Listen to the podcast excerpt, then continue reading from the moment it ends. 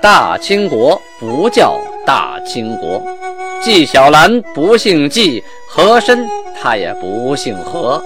孝庄绝对不能称呼自己是孝庄，叫声小主那是你信口开河。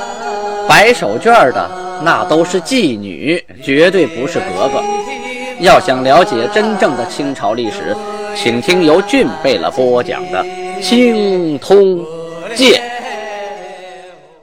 听众朋友们，大家好。上次讲到啊，天聪九年，就是公元的一六三五年农历的九月份，四大贝勒呀出征蒙古，获得了传国玉玺，在回国的途中啊。危机四伏，说这一天部队离开新州之后，突然啊，有后边的士兵跑来报告，说报告几大贝了，后边出现了大股的明朝部队呀，要偷袭我军的后方。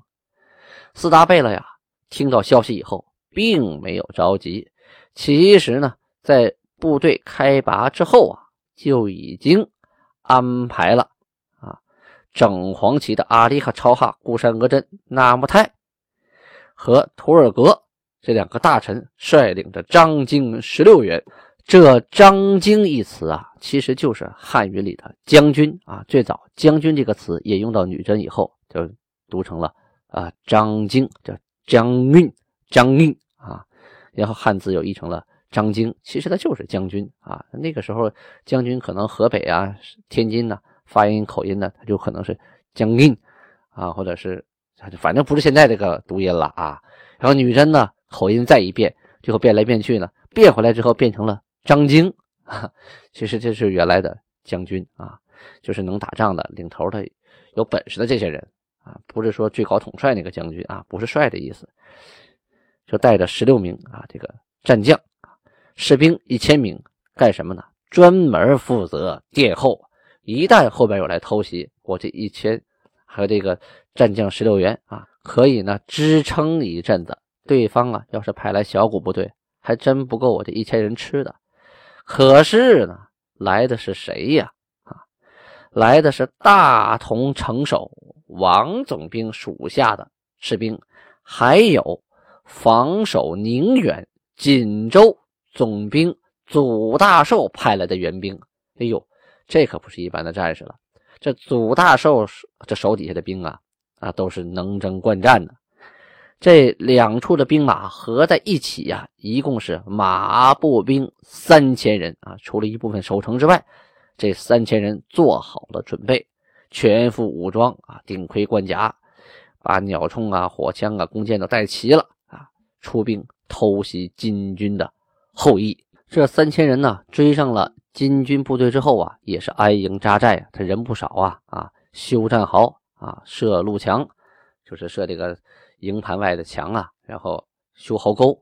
总之啊，要做好一切应战的准备。这打仗啊，不是打群架啊，他是有阵的啊，他不能说三千人呼啦一块往上冲，然后一下被对方打散了，再集合集合不回来了啊，那就乱套了，那不行。所以啊，先安营，然后呢。按阵型，意思出多少出多少，跟对方去应战。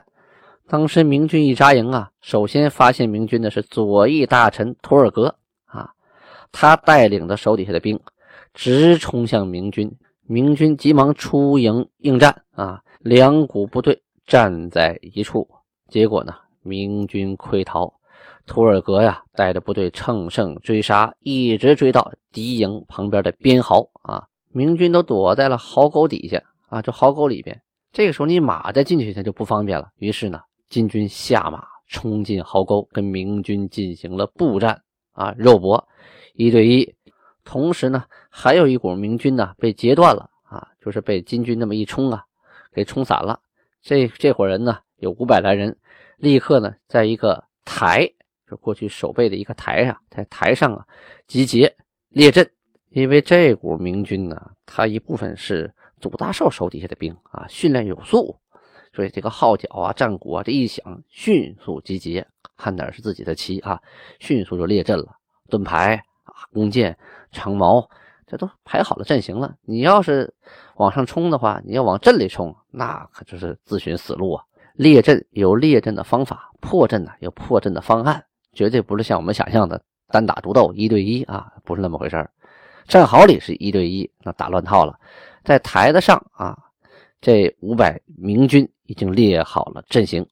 女真这边呢，右翼大臣纳木泰发现明军列阵，立刻呀带领手下的兵丁去围困这一个阵啊。这五百多人列了阵以后啊，就是个方块你想往里单冲啊，那是不行的，需要把他们围起来，然后四面一起打啊，这才有可能。你要从一个方向去攻一个阵呢，那是危险性很大的。咱们前边啊多次提到过明军的阵型啊，以长毛阵为例啊。当初啊，在辽河边上就让努尔哈赤吃了大亏啊！这个，比如说这个长毛阵吧，前面四面都是大盾牌，很高的啊，将近半个人那么高。盾牌后边藏的是快刀手，这快刀手从盾牌里出来，杀一刀就能斩你马蹄子，割你脑袋。然后再往后边是长矛，这个长矛啊是很长很长的杆子做的呀，啊，好几米长，前面有尖儿，还有的呢是竹竿子做的长矛，旁边还有刺儿。是吧？那个竹竿子上面那一针一针啊都没有剪掉，上面绑上小刀片，锋芒利刃的，那到处都是小刀片啊。那么一晃了，往前一杵一杵一杵，那马过来，马身上都是口子；人过来，人身上都是口子。你就算披了盔甲，你也有漏缝的地方啊，架不住刀片太多。尤其马这种动物啊，啊，它身上落个苍蝇，它都能一动弹，它都觉得痒痒啊。何况你给它割个口子呀，它就不愿意干活了，它疼啊。所以呀，你要保护好马。这到处都是这个小刀片啊！你上上边护不了人，你下边护不了马，你忙不过来。加上这个这个长矛还不是一个啊，后边一排人呢，一人拿一个啊，几十一人就负责几十个小刀片往前杵啊杵啊杵的。再往后还有弓箭手，更可怕了。这弓箭手咔箭放过去，你冲，你躲过箭，你再往前冲有长矛，你躲过长矛再往前冲，哎，有快刀手，你躲过快刀手再往前冲有盾牌挡着。所以啊，这阵呢还是很恐怖的。他这一个人的力量是很薄弱的，但是几种武器组合在一起，那就是很难打了。但是呢，你再难打，那也得打呀，也不能不打，是吧？这金军呢也分骑兵和步兵啊，而且骑兵啊，这个重兵啊，前面都是把马呀披满了盔甲，人呢有的穿两层盔甲，就里头啊有一层锁子甲，那刀枪不入啊，外边呢再披着重甲，这样你一一支箭啊，或者是。长矛啊，扎在身上啊，就跟扎个刺儿一样，你伤不到皮肤。马呢披的重甲，你也伤不到。人呢在负责保护，同时一个骑兵旁边还有几个步兵，拿了什么盾牌？盾牌后边呢也是弓箭。马上的人呢也有弓箭啊，朝里边由高往下射啊，然后步兵呢也往里射箭。对方啊箭射过来之后啊，我们用盾牌一挡。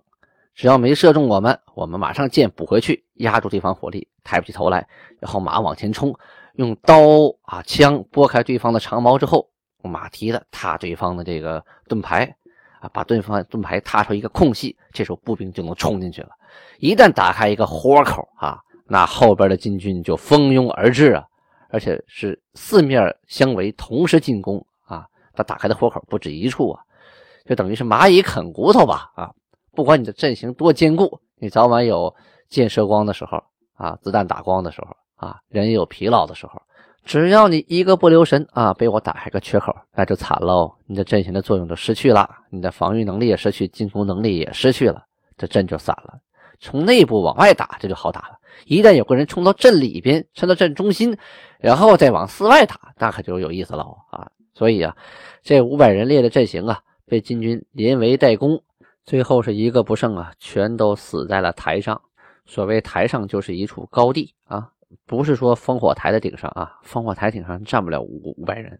这场战斗呢，记录啊，金军获得了马二百匹，可以说呢，由祖大寿派来的援兵，加上大同本地城里的士兵，这可以说是近期来明朝能组织的最强的一次啊防御了。在此之后，明朝再也拿不出什么靠谱的家当啊，跟金军对着干了。于是啊，这金军更加肆无忌惮呐，进入大明境内啊，对边境内外地区进行纵横抢掠呀。一共俘获了七万六千二百多人呐！啊，抢完了之后，带着俘虏啊和俘获的百姓出境来和和硕岳托贝勒会合。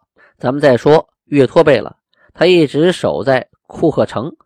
这一天呢，有个土默特人啊过来向岳托贝勒告密啊，告什么密呢？说他听说呀。呃，博硕克图的儿子派遣使者去阿鲁卡尔喀处啊，阿鲁卡尔喀的使者呢也要跟他一块来。岳托听了之后，立刻派遣阿尔京、乌巴海，还有卡姆齐哈、尼堪这四个人啊，在途中准备截杀阿鲁使者。这四位啊，领命立刻带兵啊，够奔。呃，来者的途中，但是呢，这个博硕克图儿子的乳母啊，他乳母的父亲叫毛憨啊，你看这关系哈，这博硕克图他儿子的乳母啊，这乳母的父亲这个人叫毛憨啊。听到这消息之后啊，看到有人出城啊，知道是去埋伏了，所以暗地里派遣家人去告卡尔喀人。啊，就告诉他们告密，说呀，金军呢过来了，你们赶紧跑。这个阿鲁卡尔喀人呢得到信儿以后，撒丫子就跑啊。当时呢，金军的阿尔金、乌巴海、卡姆齐哈还有尼堪率兵就追呀。在路上拦没拦住，一看对方怎么提前得到信儿就掉头就跑啊？于是，在后边猛追啊，就抓住了毛憨派遣的这十个人，还有民国的使者四个人。其他人都跑的差不多了，获得了骆驼五十匹、马四十六匹、貂皮四百一十二啊，还获得了乌珠乌沁。同时呢，还抓了从乌珠穆沁来贸易的四十六人。这些人还带了骆驼三十七、马一百零八、貂皮二百二十。为什么我不说量词了呢？啊，其实满语档案里根本就没有量词啊，因为在满语这个这个语系里边。量词相当的少，没有什么一匹马呀、一枪羊啊、一头牛啊、一只狗啊，没有这么说的，就是狗一、马一啊、牛一，直接说数，没有量词。所以为什么以前军备了说多少匹马啊什么的，是因为说汉语嘛，带量词习惯。这档案上啊，它就是马四十六，貂皮四百一十二啊，一直都是这么记的。这里呢，介绍一下毛憨，这个毛憨呐，也不是一般战士啊。也相当于一个部落头领，手底下人也不少。当时啊，这个毛憨啊有一定权力，他就私自的推举博硕克图汗的儿子为西团汗啊，就他推选出了一个老大，自己呢自称为乌尔鲁克额齐克达尔汗贝勒啊，给自己封了个大号。同时呢，他的妻子也变成了大福晋，称阿南为图朗红台吉。称扎木苏为红台吉啊，同时又杀害了从察哈尔投奔金国的希拉奇塔特、呃乌班扎尔固齐，还有其他特台吉等等，就是他呀，跟金国呀势不两立。后来呢，此人又与大明沙河铺的参将啊联手啊，合兵一路，来共同抵抗金军。这回呢。出了这个事儿，所以就将毛憨和他的同党啊一口气儿连窝给端了，一个不剩啊都给杀了。这个地区啊还有一个部落就是土默特啊，咱们刚才前边提到过，有个土默特人报信嘛啊，这土默特呀人呐并不是很多，一共是三千三百七十个壮丁啊，编为了十族，每族呢以两名大臣为额真，同时授予他们法典。什么是法典？就是国家的政策。啊，法律法规，以后你们正式算金国的人了。你们得学习金国的法律啊，帮金国治理这一个地方啊。当时啊，有个地方叫阿路啊，有个头人叫拜星。这个拜星底下的人啊，跟卡尔喀人呢同谋，隐藏了卡尔喀的骆驼、马很多。于是呢，派遣土默特人去征剿。说白了，这招呢有点以敌制敌之意啊，有点像刚收编了梁山好汉，就让他们去去征剿叛军一样。总之呢，土默特部啊已经正式归附金国了。当时呢，鄂尔多斯部啊也正式归附金国，同时呢，授予他们法典。这土默特呀，位于黄河的北岸；鄂尔多斯呢，位于黄河的南岸。他们两个隔河相望。土默特再往北，那就是呼和浩特了啊。所以这几个地区呢，基本上现在通通都归附金国了。金国部队到了大明沙河铺啊，对沙河铺的参将啊，采取了先礼而后兵，先致书说：“我韩来征察哈尔时，尔等为隐藏察哈尔之财物，悉数献出，故我韩进兵尔国大同宣府时，各地皆取之，唯不犯尔沙河铺。”什么意思？上次我们的韩皇太极带兵征明的时候啊，你们沙河铺配合的很好。该交出来的都交出来了，所以呢，当时对你的沙河铺啊是秋毫无犯。此番征讨，我韩仍命勿犯尔沙河铺。今尔可举财货互市，什么意思？是韩命令了，这回啊也不侵犯你的沙河铺。你呢，呃，可以准备点东西，我们互相的做做买卖。要说沙河铺的参将啊，最近呢，呃，这心都提到嗓子眼了啊，都快到喉咙快跳出来了。听到这个消息啊，是不胜欢喜啊！啊，言道：“我是尔汗，与我大明皇帝为一体。今蒙汗怜爱，两次未加害我沙河铺，恩比天高，无以为报。仅送给制作御用屏风之五爪金龙金花缎一匹啊，然后派人带着财货啊出来互市，说白了就是换东西。”说书的一张嘴啊，说不了两家事。咱们平行蒙太奇，回到盛京沈阳。与此同时呢，盛京沈阳发生了一个案件。超品公啊，就是超品的一等公，这个公是个爵位啊，公爵。超品就是说他已经不在品阶之内了，超过所有的什么一品大员了啊。杨古立，杨古立呀，这是一个名臣呢啊。他的弟弟叫谭泰，当时啊，皇太极啊委任这个谭泰为拔牙了超哈额真，什么意思呢？就相当于现后期的领侍卫内大臣，就相当于现在的国家安全局局长吧，类似于这个职衔啊。这个人呢就在韩的身边啊，天天可以带刀护卫着韩，同时呢，护军里边要是出了什么问题，由他及时向上禀报。这就出现了一件事啊，韩的叔父叫卓里克图贝勒，有个儿子啊，就是皇太极的堂弟，叫季马户。这个人呢，在圣经啊有处房子，但是呢十分狭窄，很小那么一个小房子啊，挤在缝隙里。韩啊，当时赐给超一品公额驸杨古立啊一个大院子。所以呢，这杨古丽呢就搬走了。但杨古丽原来这所房子呢，恰恰啊就跟这个吉马户的院子呀搭界，两家呀就一面墙。啊，这个吉马户啊一看杨古丽都搬走了，我住这么点小地方，人家都换大地方了啊，我能不能改善一下居住环境啊？啊，就提出了申请。这杨古丽额驸啊不给，不给呢就告诉了他弟弟谭泰，说这事儿啊。让韩来定夺吧。这个谭泰呢，一想，我哥不想给我，告诉韩，韩肯定向了他堂弟呀，那不就没了吗？于是把这事给压下来了。同时呢，这个吉马户啊，一看这事没消息啊，就呃请图赖还有阿哈尼堪这两个人说：“你们麻烦转告一下，跟韩说一下。”我的房子太小了，家里人都住不下了，几个人挤一个屋子。你看杨古丽搬走了，就在我隔壁那么大院子，他也不住。你让我改善一下居住环境吧，啊，把我这个一室一厅给我换成三室两卫吧，啊。这图赖呀和这个阿哈尼堪呐，这俩人说说谭泰他都不向上汇报，我们两个人向上说算怎么回事啊？是吧？那不等于越过谭泰了吗？万一他不高兴呢？于是呢，也把这事压下来了，也没向上汇报。这个金马户啊，于是忍不住了，直接向韩上报奏称说：“我之居处狭窄，欲令大臣告之于韩。